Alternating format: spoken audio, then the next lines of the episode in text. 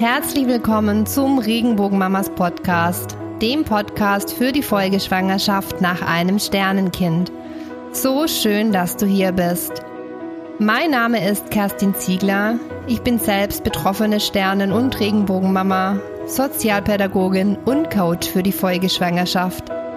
In diesem Podcast teile ich meine persönlichen und beruflichen Erfahrungen der letzten Jahre mit dir und wir erkunden, was die Folgeschwangerschaft so besonders macht. Mut ist Angst plus ein Schritt. Ich würde sagen, los geht's. Liebe Dalma, herzlich willkommen heute im Podcast von Regenbogenmamas. Ich freue mich sehr, dass es geklappt hat jetzt nach drei Anläufen oder so, glaube ich. Ne?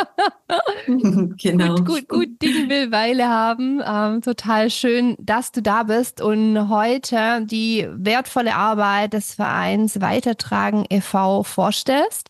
Aber nicht nur das, sondern auch ähm, uns mitnimmst in deine persönliche Geschichte mit hinein, wie du zum Verein gekommen bist, was du da machst, was der Verein auch macht Erschreckenderweise kennen den noch nicht so viele Menschen, die, die ihn eigentlich kennen sollten. Ne?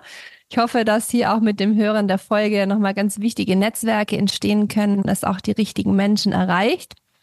Und ähm, dann spannen wir natürlich, weil es ist der Regenbogen Mamas Podcast, auch den Bogen hinüber in die Folgeschwangerschaft hinein. Liebe Dalma, magst du dich eben einmal vorstellen? Wer bist du und was machst du denn bei Weitertragen e.V. und was ist überhaupt Weitertragen e.V.? Ja, vielen herzlichen Dank für die Einladung schon mal, liebe Kerstin. Ich habe mich sehr, sehr gefreut und der Verein natürlich auch. Ähm, ja, dann würde ich mich ganz kurz vorstellen. Ähm, mein Name ist Dalma Weber. Ähm, ich bin 34 Jahre alt mittlerweile und ähm, wir haben vier Kinder, davon drei an der Hand äh, und unsere zweite Tochter, äh, unser zweites Kind, die Olivia, ähm, lebt leider nicht mehr. Und äh, durch die Schwangerschaft mit ihr bin ich tatsächlich auch äh, zu dem Verein Weitertragen e.V. gekommen, beziehungsweise zu dem Forum, ähm, was von dem Verein ähm, ja äh, aufrechterhalten und betrieben wird. Und ähm, genau, also der Hintergrund ist eigentlich, dass ähm, wir 2019 mit unserem zweiten Kind äh, schwanger geworden sind. Im Frühling haben wir es erfahren, dass wir nochmal Nachwuchs bekommen. Ähm, wir hatten schon bereits eine Tochter, die war damals äh, knapp drei Jahre alt. Genau, die war kurz vor dem dritten Geburtstag. Und ähm, Genau, wie man da sich so ganz normal vorstellt, ähm, bin ich ganz normal zu der Vorsorgeuntersuchung dann gegangen zum, in der zwölften Woche. Und ähm, da war alles gut. Die Schwangerschaft verlief bis dahin und danach erstmal auch eigentlich ganz unauffällig.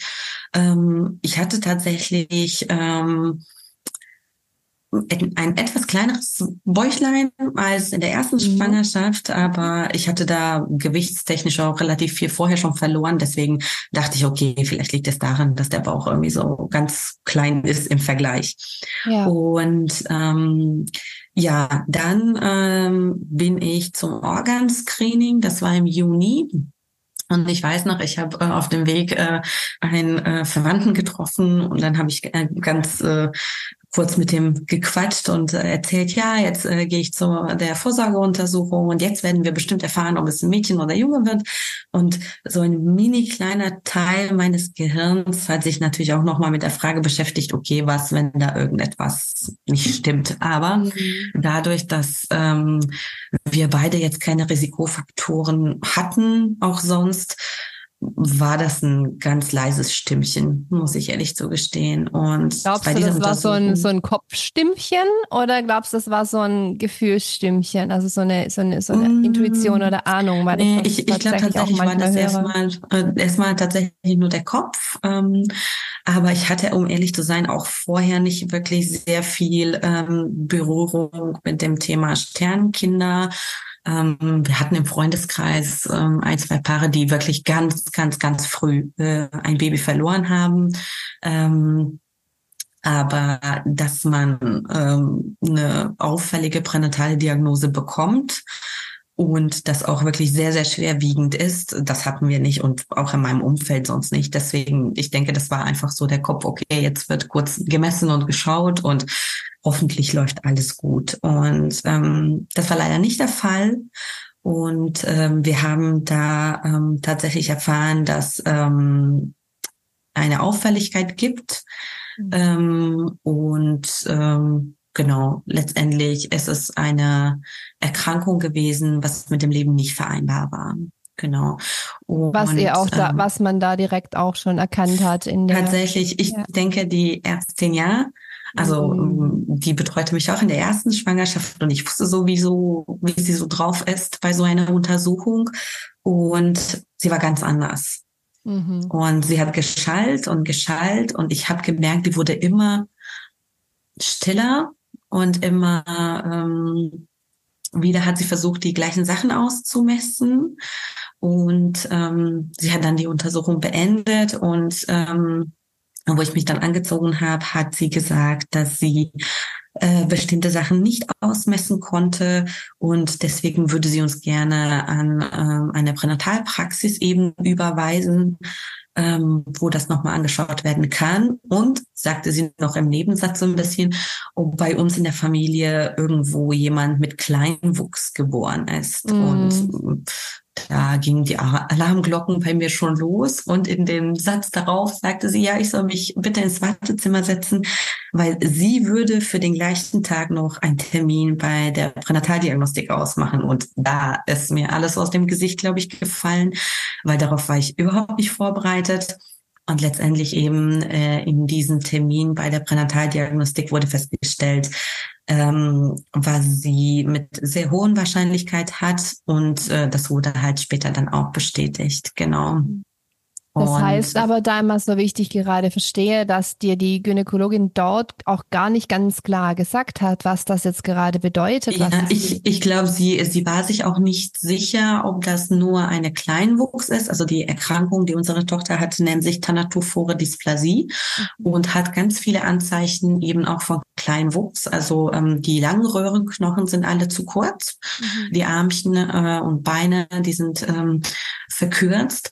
Aber bei der Teratophoren Dysplasie ist es nochmal so, dass ähm, der Brustkorb viel zu klein ist und da kann sich äh, die Lunge eben nicht entsprechend entwickeln und auch das Herz nicht. Mhm. Das ist äh, in der Schwangerschaft an sich noch für das Baby kein Problem, weil natürlich das Baby dort nicht atmen muss. Aber sobald die Kinder auf der Welt sind, ähm, ja, bedeutet eigentlich, dass, dass sie sterben. Genau. Und ich, ich bin mir eigentlich sicher, dass sie es nicht hundertprozentig wusste. Also ich habe weiterhin okay. sehr guten Kontakt zu ihr gehabt, danach auch. Und ähm, und genau, ich habe dann natürlich, äh, wo der Pränataldiagnostiker uns das damals gesagt hat, dass das sein Verdacht sei, auch direkt gegoogelt was ist das? Das macht, macht man dann eben so. Ähm, mhm. Der hat zwar schon da erläutert, was das ist, aber ich wollte mir halt kurz nochmal auch andere Informationen holen. Und so bin ich tatsächlich auf dem Forum vom Weitertragen e.V. aufmerksam ah, geworden. Genau, da war ein zufälliger Google-Fund.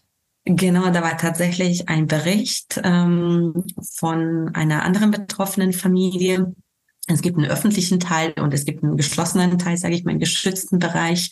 Mhm. Und ähm, im öffentlichen Teil war nur so eine kurze Vorstellung von der Familie und von der Mama. Und äh, da habe ich mich dann direkt angemeldet, um alles weitere lesen zu können. Und genau, so bin ich äh, sozusagen dort gelandet. Ja. Das heißt, das ist ein betroffenen Austauschforum, was der Verein da bietet diese Ganz Plattform. genau, ganz genau. Also Weitertragen e.V. unterstützt Eltern oder wir unterstützen Eltern, die aufgrund einer pränatal auffälligen Diagnose ähm, also Eltern, die eben mit, mit so einer Diagnose konfrontiert sind und ähm, vor der Entscheidung stehen, die Schwangerschaft abzubrechen oder eben weiterzuführen. Und ähm, der Verein hat sich eigentlich aus einem Forum rausgegründet, sage ich mal. Ähm, also das äh, Forum gab vor dem Verein und ähm, da haben sich auch Eltern zusammengetan, die eben einen auffälligen Befund äh, bekommen haben für ihr Kind und sich ausgetauscht. Und 2014 wurde dann äh, der Verein gegründet und ähm, genau, das Forum besteht heute auch weiterhin und äh, seitdem konnten sich wirklich ganz, ganz, ganz viele Eltern sich da Unterstützung holen und auch Fragen stellen, die man anderen nicht stellen kann. Ja, ja, super wertvoll. Ja. Ich wusste gar nicht, 2014. Krass, ja, ja dann, dann gab es den auch schon, als Lara geboren worden ist. Ja. ja, da waren ja wirklich noch ganz, ganz wenige Angebote. Ja, genau. Da, genau. Ja. Mhm. genau. Und das ist tatsächlich aufgrund äh, des Forums, ähm, ähm, also geografisch schon mal ganz gut, dass wir nicht an einen Ort gebunden sind, äh, jetzt kein Bundesland als ja. Schwerpunkt haben, sondern tatsächlich bundesweit ähm, tätig sind in Anführungszeichen und äh, dass die Eltern sich auch ganz niederschwellig sich anmelden können und ihre Fragen oder ähm, ihr Anliegen da ähm, schreiben können und tatsächlich dann auch nur nochmal kommen oder reinschauen, wenn es denen entsprechend geht. Ne? Mhm. Ähm, mhm. dass es kein verpflichtender Termin oder irgendetwas anderes gibt, ähm, sondern äh, je nachdem, wenn es einem selber um zwei Uhr nachts eine Frage noch beschäftigt, dass man das auch dann um zwei Uhr nachts dahin schreiben kann. Und meistens hat man morgens schon eine Rückmeldung zu der Frage. Genau. Ja. Ja, so Austausch und Verbindung ne? und Information. Ganz genau. Das ist ja eigentlich auch genau das, was man dann in dieser Situation auch, auch braucht. Genau. Und das ist tatsächlich auch ähm, überwiegend unabhängig von der Diagnose, muss ich ehrlich zugestehen. Also ich hatte jetzt wirklich ähm, also die Erkrankung unserer Tochter ist relativ selten, ein zu 50.000, also ein Baby von 50.000 Geburten. Ähm, hat ähm, diese Erkrankung und äh, das war unfassbares Glück, dass da jemand ein Jahr davor genau die gleiche Geschichte mitgemacht hat und ähm, wir haben ganz oft äh, Eltern, die zum Beispiel Trisomie 18 oder 13 als Diagnose bekommen. Davon haben wir tatsächlich auch einen sehr reichen Erfahrungsschatz in, in unseren Beiträgen, aber auch ähm, andere Erkrankungen eben. Genau. Ja, ja. Dalma, magst du mal teilen, ähm, was lief denn, was, was läuft denn da so ab? Ich meine, natürlich ist das individuell, aber was lief denn bei dir ab? Ähm, als du diese Gewissheit dann auch hattest vom Pränataldiagnostiker? Ähm, also war, ja, ich möchte es dir gar nicht so in, in, in irgendwas in, in, in den Mund legen, teil doch einfach mal gerne mit uns. Genau, also ich muss äh, vorher schon sagen, dass unser Pränataldiagnostiker wirklich sehr, sehr, sehr gut war und auch menschlich sehr gut zu uns gepasst hat. Ähm, ich finde auch schon wichtig, dass die Chemie stimmt zwischen Arzt und Patient oder zwischen der Familie. Und ähm, ich bin da hingegangen zu, zu diesem Termin und ich war natürlich unfassbar aufgeregt. Mein Mann konnte leider tatsächlich nicht dabei sein. Und ähm, er hat gemessen, geschaut, wirklich von kleinen C bis zum Kopf alles, alles sich angeschaut und ähm, dann tatsächlich auch noch mal eine, eine Fruchtwasserpunktion gemacht. Ähm, daher bei uns lief tatsächlich alles relativ gut. Er sagte auch irgendwann ähm, einen Satz, was mir sehr im Gedächtnis geblieben ist, äh, weil ich noch Fragen stellen wollte zu der Diagnose. Und der hat gesagt, ähm, wir machen für morgen noch einen Termin. Jetzt sitzt der Schock äh, so tief, dass ähm, egal was ich sage, sie können das nicht so aufnehmen, also die Information ja, an sich. Ja, und das ja. fand ich äh, wirklich sehr, sehr gut, weil es ging mir tatsächlich auch so, auch wenn ich es vielleicht selber nicht ganz so eingeschätzt hätte in der Situation. Aber ich finde tatsächlich sehr, sehr, sehr, sehr wichtig, dass ähm, Eltern in, in so einer Situation gut begleitet werden von mhm. ärztlicher Seite. Mhm. Ähm, ganz oft passiert, dass ähm, nach einem auffälligen Befund, zum Beispiel von dem Kind, ähm, wie eine Sache geredet wird. Mhm. Ähm, dass es nicht mehr ähm, als Baby oder als ihr Kind genannt wird, sondern als Fötus. Ähm, und tatsächlich ähm, ja auf dieser menschlichen Ebene nochmal was passiert. Ne? Ja. Und ähm, das, das ist einerseits, ich finde, tatsächlich ausschlaggebend.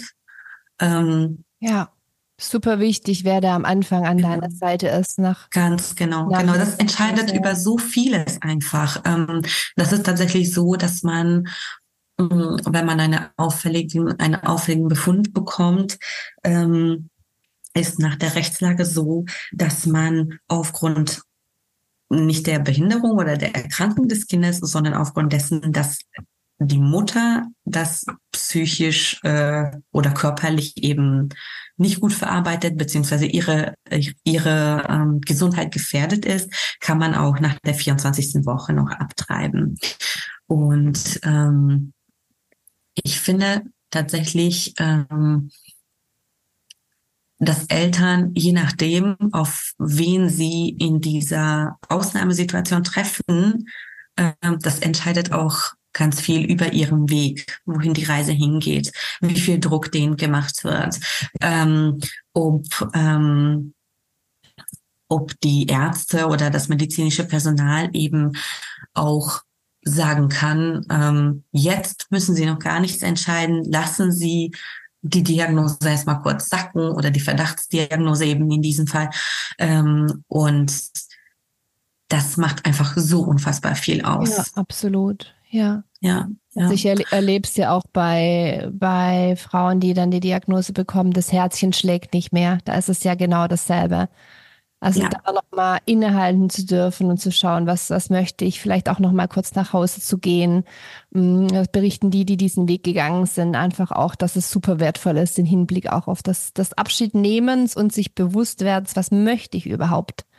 Na, also man Genau. muss nicht hoppla hopp jetzt genau Überhaupt entscheiden. nicht.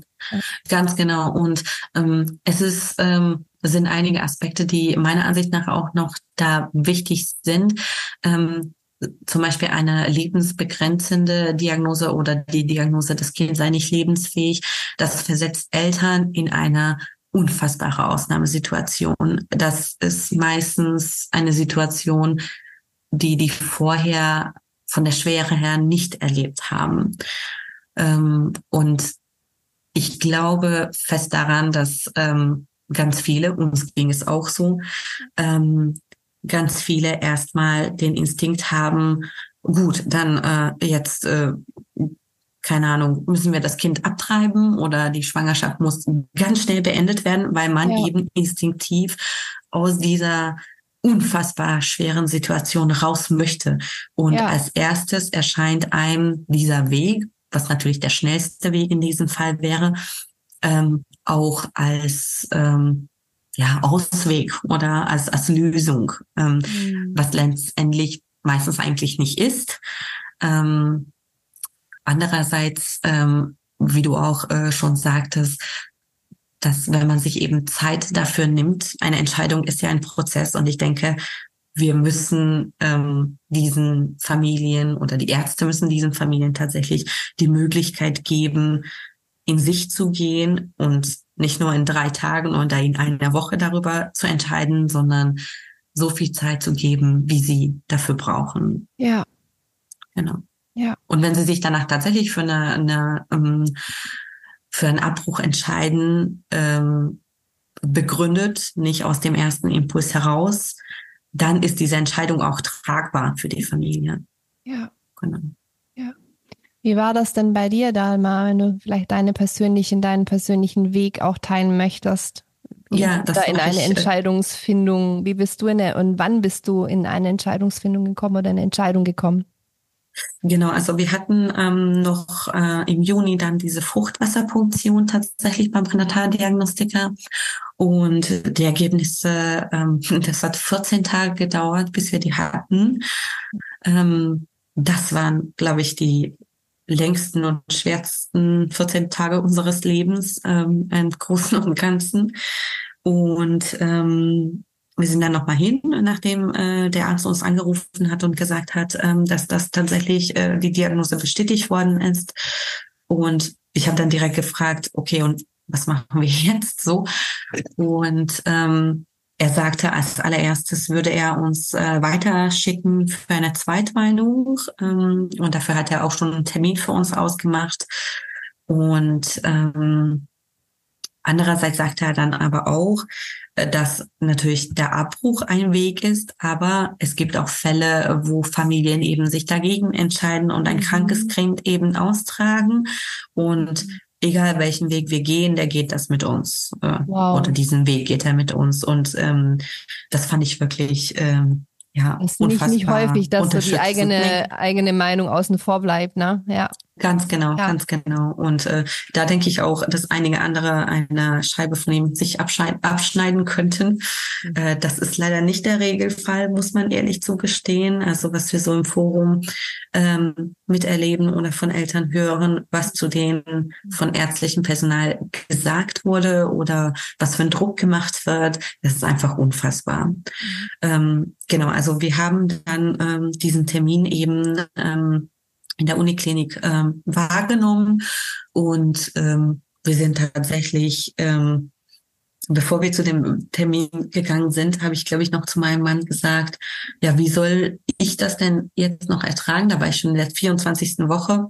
Ähm, wie soll ich das denn jetzt ertragen, noch bis zu der 40. Woche mit einem todkranken Kind im Bauch rumzulaufen?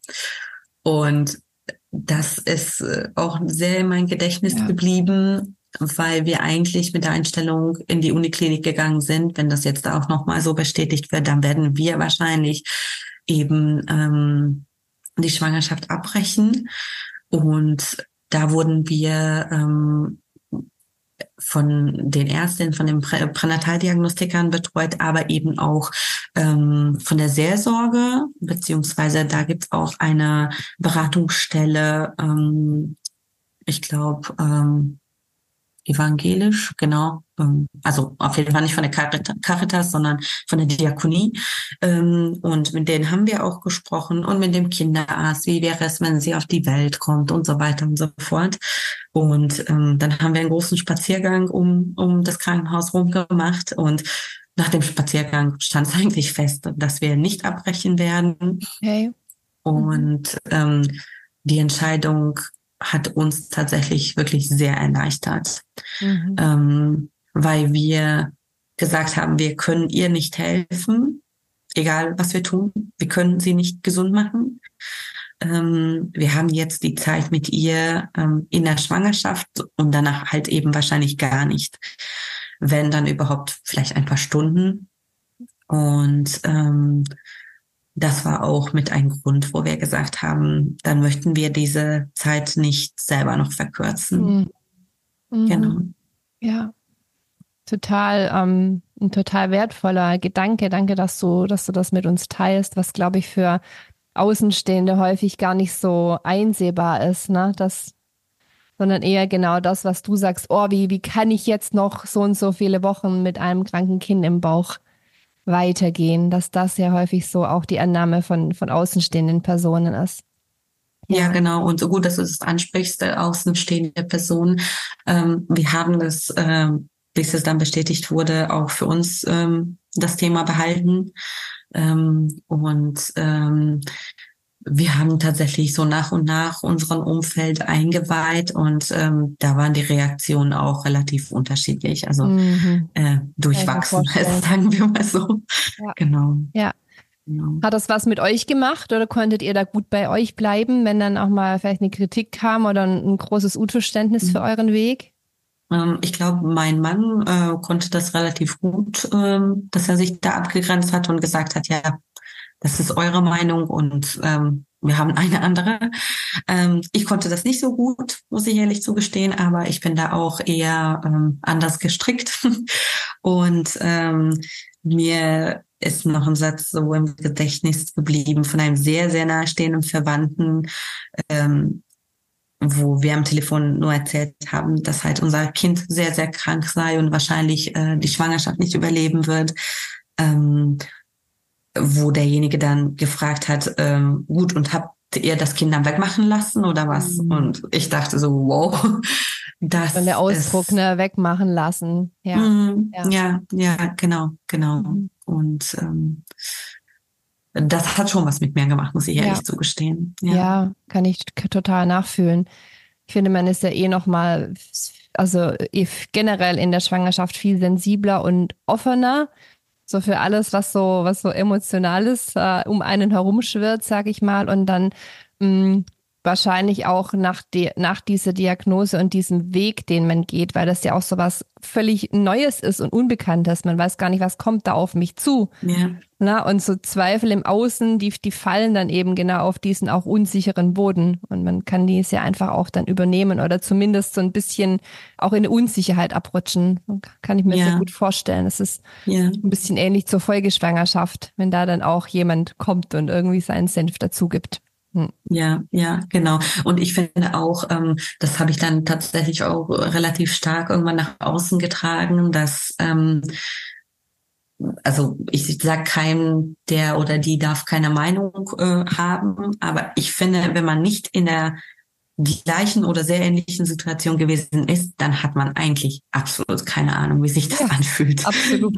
Und absolut, ähm, ja ich habe ich hab vielleicht auch vorher irgendwie gesagt, ja, wenn mit meinem Kind das oder das wäre, dann würde ich abbrechen oder würde ich dies und jenes machen oder was auch immer. Aber das ist einfach nur so dahingesagt, muss man ehrlich sagen. Und mhm. ähm, mhm. ich finde, da ist es einfacher zu sagen, gut, äh, ich respektiere eure Entscheidung oder ähm, gut, dass ihr einen Weg für euch gefunden habt oder solche Sätze zu sagen, anstatt ähm, zu sagen, was man selber machen würde. Ja, ja. Ja, absolut. Ja. Genau. Dalma, was waren denn für dich so die wertvollen und positiven Aspekte auch daran, dann äh, eure Tochter wirklich auch noch weiter getragen zu haben, trotz auch diesem Wissen, na, das vorhin gesagt, vielleicht ein, ein paar Stunden, vielleicht auch gar nicht, dass eure gemeinsame Zeit wirklich auf diese Zeit der Schwangerschaft begrenzt ist? Ja, also auf jeden Fall, dass sie ähm, ich glaube fest daran, dass sie dadurch, dass wir sie weiter ausgetragen haben, auch einen anderen Platz in unserer Familie hat, als hätten wir uns anders entschieden. Ähm, unsere große Tochter hat sich halt unfassbar auf das Geschwisterchen gefreut und ähm, wo wir das erzählt haben, dass eben die Olivia nicht äh, bei uns bleiben darf und ähm, sterben wird. Ähm, sie, sie hat unfassbar um sie getrauert, schon im Voraus. Ähm, und ich glaube, wir konnten uns in dieser Zeit, ähm, naja, nicht damit abfinden, aber es uns irgendwie annehmen, dass das äh, Olivias Geschichte war oder so ist. Und ähm, ich für mich war es auch wichtig, dass ich selber nicht sage, ich halte es nicht aus, dass sie so krank ist und deswegen möchte ich, dass die Schwangerschaft abgebrochen wird, weil das, das ich sagen müssen als Mutter. Und das konnte ich einfach nicht. Ich konnte nicht sagen, ähm, ich setze dem Ganzen und ihrem Leben auch ein Ende, da es sowieso zu Ende gehen wird. Und mhm. ähm, ich denke, ähm, dadurch, wie wir äh, mit der Situation jetzt umgegangen sind, hat sie wirklich einen festen Platz äh, bei uns in der Familie, auch für andere, aber für uns äh, Kernfamilie natürlich äh, am meisten. Und äh, wir haben auch äh, nach Bolivia zwei äh, Brüderchen noch bekommen, sage ich mal. Und mhm. äh, da ist der Ältere, der ist jetzt schon äh, fast vier. Und äh, er hat sie halt auch nicht kennengelernt oder die Schwangerschaft auch nicht miterlebt, gar nichts. Und trotzdem zählt er sie auch ganz einfach mit dazu. Und ja. ähm, was für uns jetzt noch im Nachhinein wichtig ist, einfach, dass wir keiner unserer Entscheidungen eben bereuen, was wir mhm. damals entschieden haben. Und ich glaube, das ist schon etwas sehr Positives. Mhm. Mhm. Das ist auch so das, was die, du hast vorhin auch von dem Frohen gesprochen, was auch so die Erfahrung der Eltern ist, die diesen Weg eben gegangen sind. Genau diese Punkte. Ja, mhm. ja genau. Dass äh, der Abschied eben dann auch gut vorbereitet ist, dass man selber sich versucht, eben soweit es geht vorzubereiten. Also wir haben zum Beispiel die, für die Olivia auch ähm, äh, zwei Kuscheltiere gekauft, also ein Kuscheltier in zweifacher Ausführung. Mhm. Und ähm, eins haben wir ihr mitgegeben, eins haben wir behalten. Ähm, wir haben zum Beispiel so eine Abschiedsbox organisiert für sie mit lauter Kleinigkeiten, ein Sternkind, ein Fotografen. Ne, das äh, ja. haben wir alles vorher erledigt und ähm, das, also die meisten machen eben auch äh, eine sehr ähnliche Erfahrung, dass mit guter Vorbereitung und mit gutem Abschied nehmen äh, die Kinder einen ähm, ja, festen Platz auch in der Familie haben. Mhm. Genau. Ja.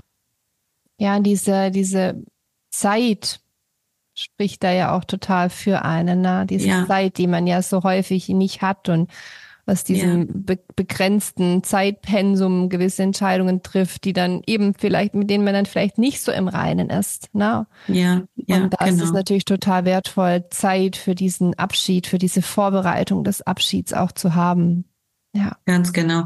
Und was vielleicht auch noch wichtig ist, ähm, also generell zum Thema ähm, Schwangerschaftsabbruch, ja oder nein. Ähm, es gibt Gut, bei, bei der Erkrankung unserer Tochter war das jetzt nicht der Fall, aber bei einigen Erkrankungen gibt es tatsächlich äh, eine relativ geringe, aber einen Prozentsatz Ausnahmekinder. Und das hatten wir tatsächlich in unserem Forum schon einige Male, dass den Kindern in der ersten Hälfte der Schwangerschaft ähm, prognostiziert wurde, dass sie äh, die Schwangerschaft nicht überleben und ähm, die sind natürlich jetzt mit der Erkrankung dann geboren, aber es war überhaupt nicht so schwerwiegend wie auf dem ersten Blick. Es ist ein kleiner Teil, ja, aber ähm, man sieht mhm. auch, dass es nicht ganz unmöglich ist. Genau. Ja. ja. Genau. Aber du hast gerade gesagt, äh, Olivia hat noch zwei kleine Brüder bekommen.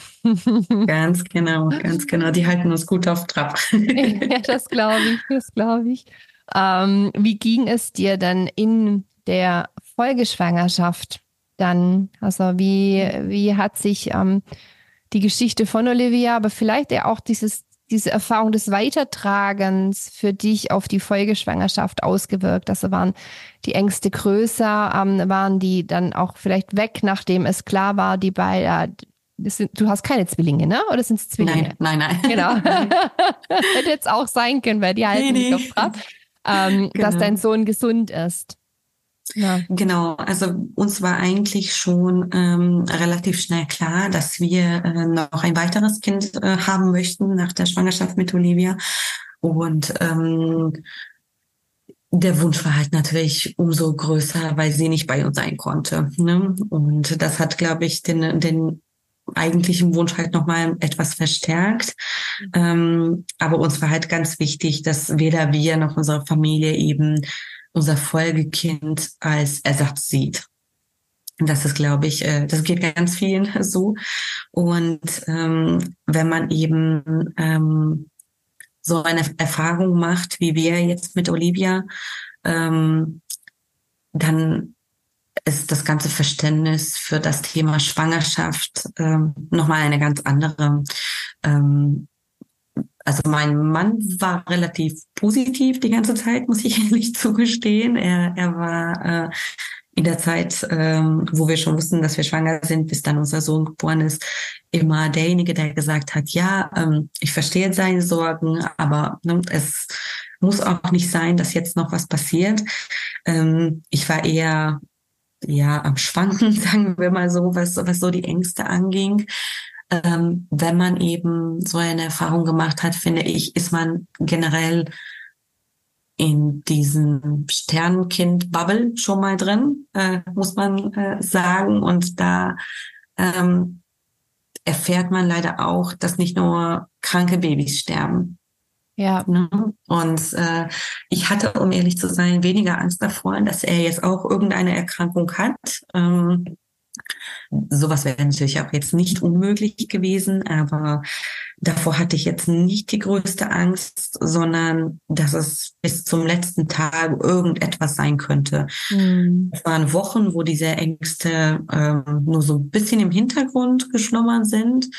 Und ich erinnere mich an zwei, drei Malen, wo ich wirklich dann auch geweint habe und gesagt habe, es äh, wird bestimmt irgendwas passieren und ich habe so Angst und genau die volle Palette, sagen wir mal so. Mhm. Und ähm, das hat tatsächlich sich äh, doch relativ bis zur Geburt durchgezogen. Unser Sohn hat sich dann auch natürlich auf sich warten lassen, was denn sonst. ähm, wir haben aber tatsächlich auch in der Schwangerschaft, äh, wurden wir sehr gut begleitet von, von meiner Gynäkologin. Wir waren auch bei dem erwähnten Pränataldiagnostiker auch nochmal und der sagt auch immer, wenn wir irgendwas haben, sollen wir kommen. Das ist absolut kein Problem.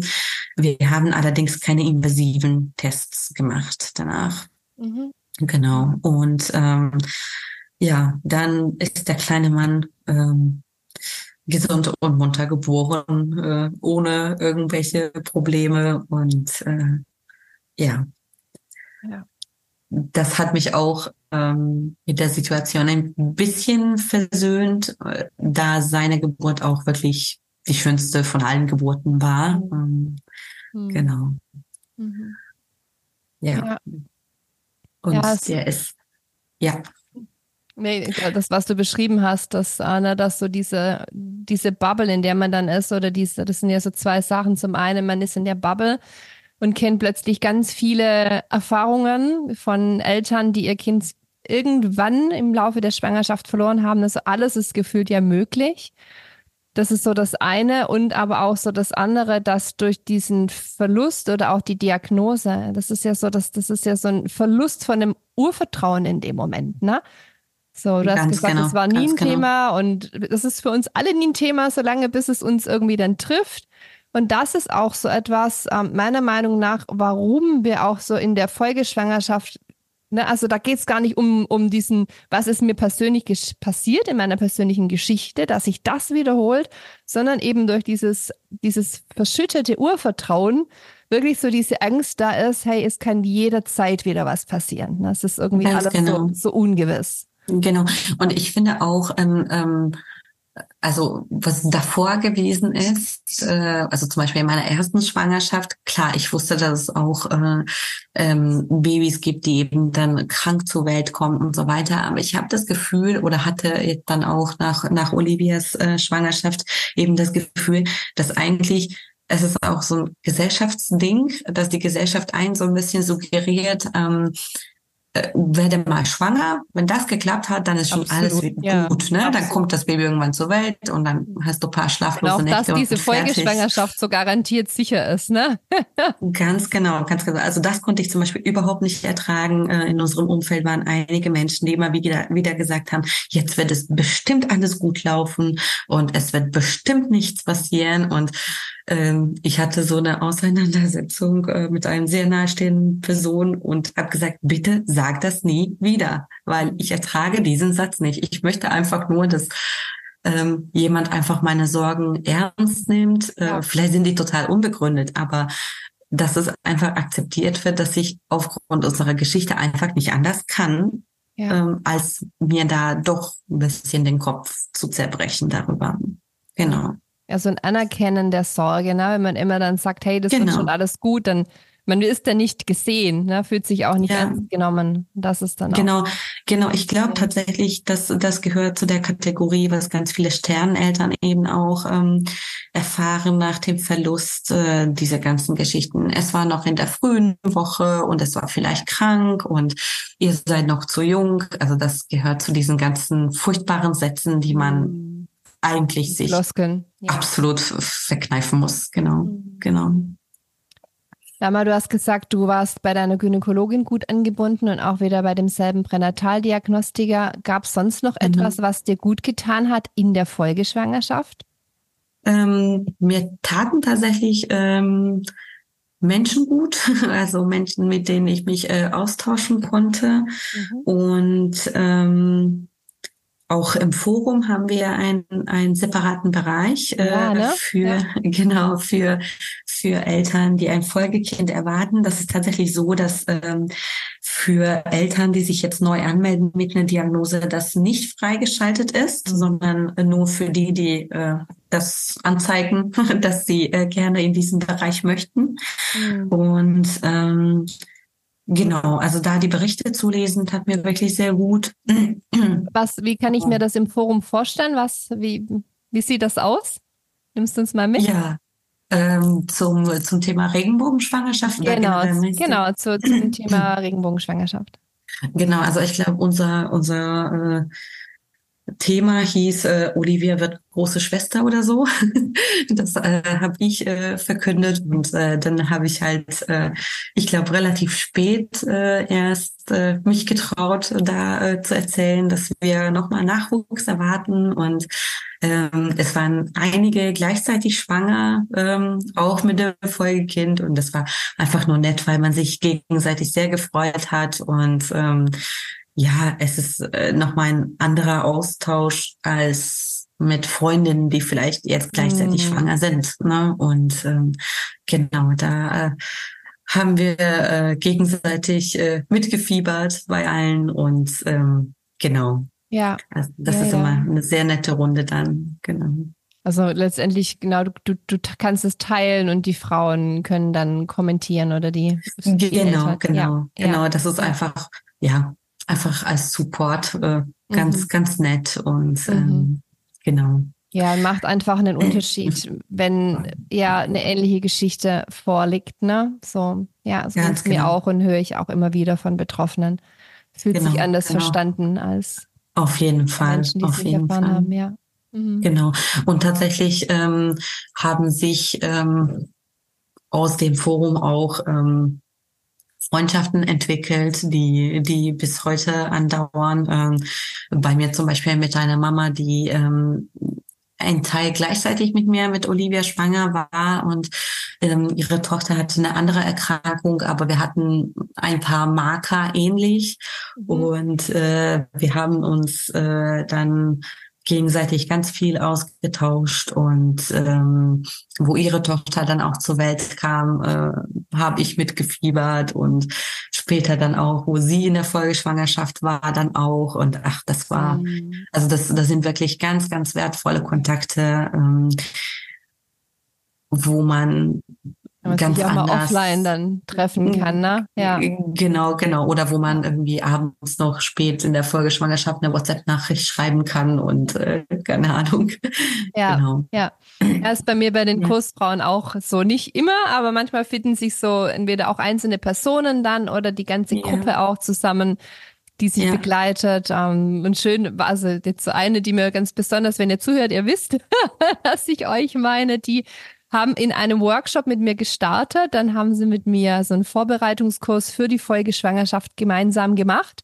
Danach Mhm. sind sie in Kontakt geblieben und haben sich immer noch regelmäßig gesehen und haben jetzt mittlerweile alle ihre, ihre Folgekinder an der Hand ne, und sind Ach, schön. wirklich ja. einfach tiefe Freundschaften auch daraus entstanden. Ja. Ja, ja.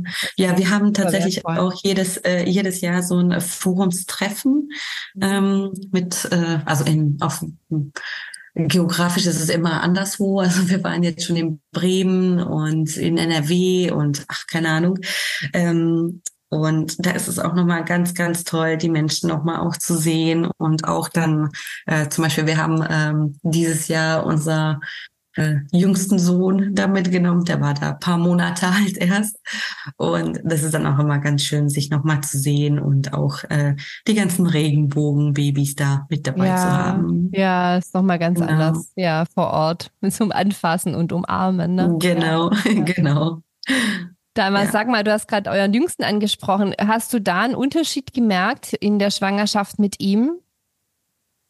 Ähm, Also zur vorherigen, zur, zur Ja. klassischen Regenbogenschwangerschaft? Genau, genau. Also es war tatsächlich etwas entspannter. Ähm, aber die Ängste, dass irgendetwas noch sein könnte, blieben doch irgendwo im Hinterkopf, muss ich ehrlich sagen. Ähm, und ähm, deswegen, also ganz, ganz ignorieren konnte ich sie nicht. Äh, Ich habe versucht, mich äh, damit auseinanderzusetzen. Und es ist ja auch sonst so, dass ich äh, mit der Geschichte, was uns da mit Olivia passiert ist, mich auch sonst relativ viel auseinandersetze. Einerseits schon mal durch meine ehrenamtliche Tätigkeit im Verein, aber ähm, eben auch dadurch, dass ich ähm, ja ganz viele Sachen so handwerklich auch mache oder bastel für sie oder mit der mit unserer großen Tochter unterschiedliche Sachen mache. Und ich glaube, das hat ein bisschen vielleicht abgefedert, weil ich dann auch das Gefühl hatte,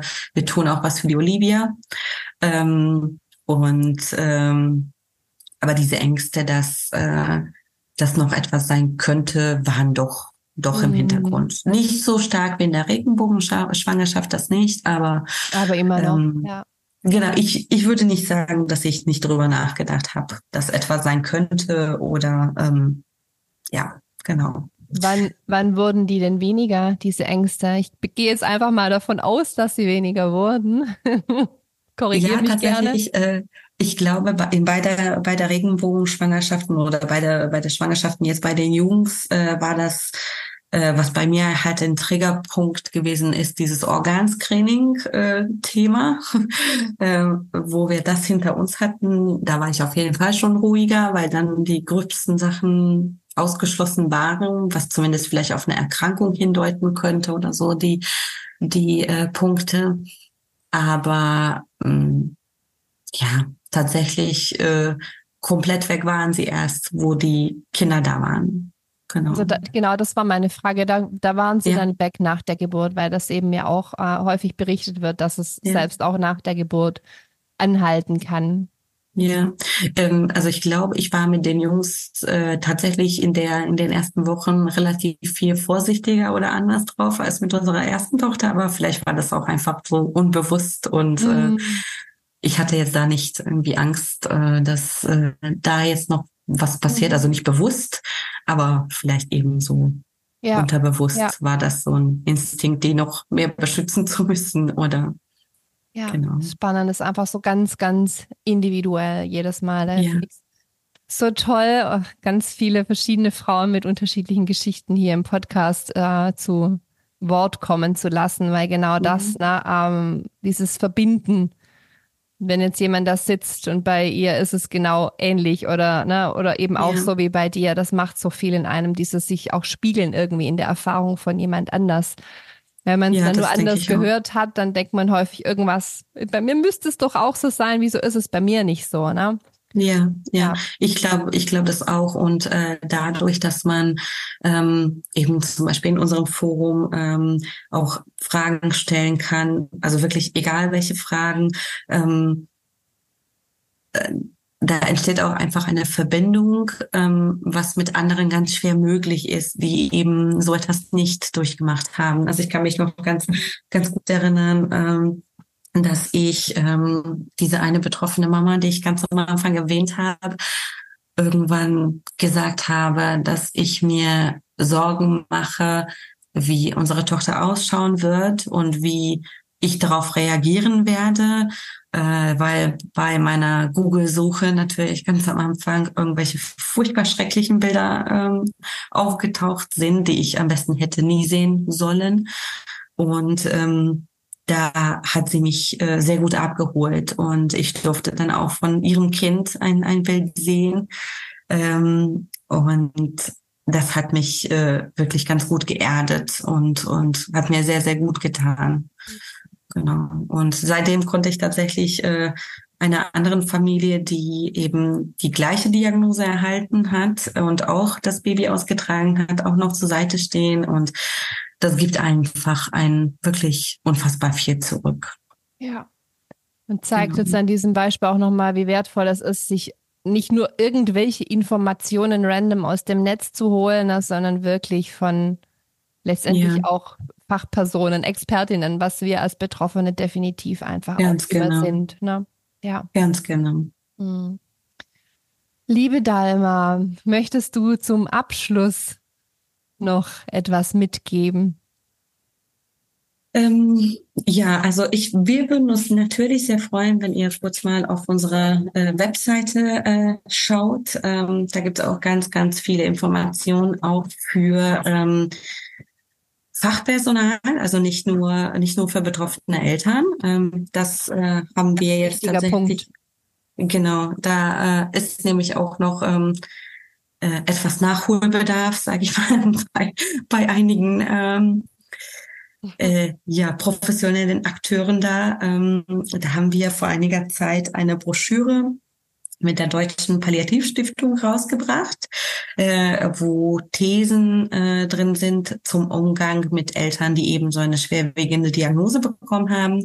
Ähm, das äh, ist vielleicht für den einen oder anderen interessant und ähm, ja, es gibt dort auch generell ganz gute Informationen oder eben auf unserem Instagram-Kanal. Ja. Da machen wir auch noch ganz viel und stellen immer wieder ähm, Erfahrungsberichte von betroffenen Eltern vor. Äh, da kommt demnächst auch noch mal was Neues dazu. Ähm, ansonsten einfach, ja, falls bei irgendjemanden Fragen sich noch stellen, wie, wie sich das alles irgendwie dann entwickelt oder was, was man in so einer Situation machen kann oder raten kann, dann kommt es sehr gerne auf uns zu. Ähm, und äh, wir beantworten immer alle Fragen recht schnell und soweit wir können dann auch ausführlich. Ähm, genau. Ja. Ja, vielen Dank. Ich werde natürlich die entsprechenden Informationen von Webseite bis Instagram-Profil hier in den Show Notes verlinken und ja, wirklich ja. mit dem mit dem Wunsch und äh, dem, ja, dem, dem tiefen Bedürfnis auch, dass es viele Menschen erreicht, weil ich das so, so wertvoll finde. Wie gesagt, ich wusste nicht, dass es 2014 auch schon mhm. in, den Verein tatsächlich gab und es, es wissen einfach immer noch viel zu wenige. Und es ist einfach auch so eine, ja, Nische würde ich es gar nicht nennen, aber einfach diese spezielle Richtung auch, wo es so wertvoll ist, wenn, wenn Eltern da wirklich Menschen an der Seite haben, die wissen, was sie tun und wie wir es vorhin ja auch gesagt haben, einfach auch Optionen aufzeigen. Und nicht Ganz genau. Und das, das ist tatsächlich, äh, tatsächlich auch unser Ziel oder äh, unsere Vision, was wir uns vorgenommen haben, dass äh, wenn eine Beratung ergebnisoffen sein soll, dann muss eben nicht nur der Abbruch, sondern auch das Thema Weitertragen vorgestellt werden. Und Eltern können dann äh, nach Absolut. einer gewissen Zeit eben selber eine Entscheidung treffen, aber nur, wenn die ausreichend informiert sind. In beide Richtungen. Ja, genau. So ist es. Mit diesen wunderschönen Schlussworten würde ich sagen, schließen wir das heutige Gespräch. Vielen, vielen Dank, dass du hier warst, liebe Dalma. Ja, vielen herzlichen Dank für die Einladung, Kerstin.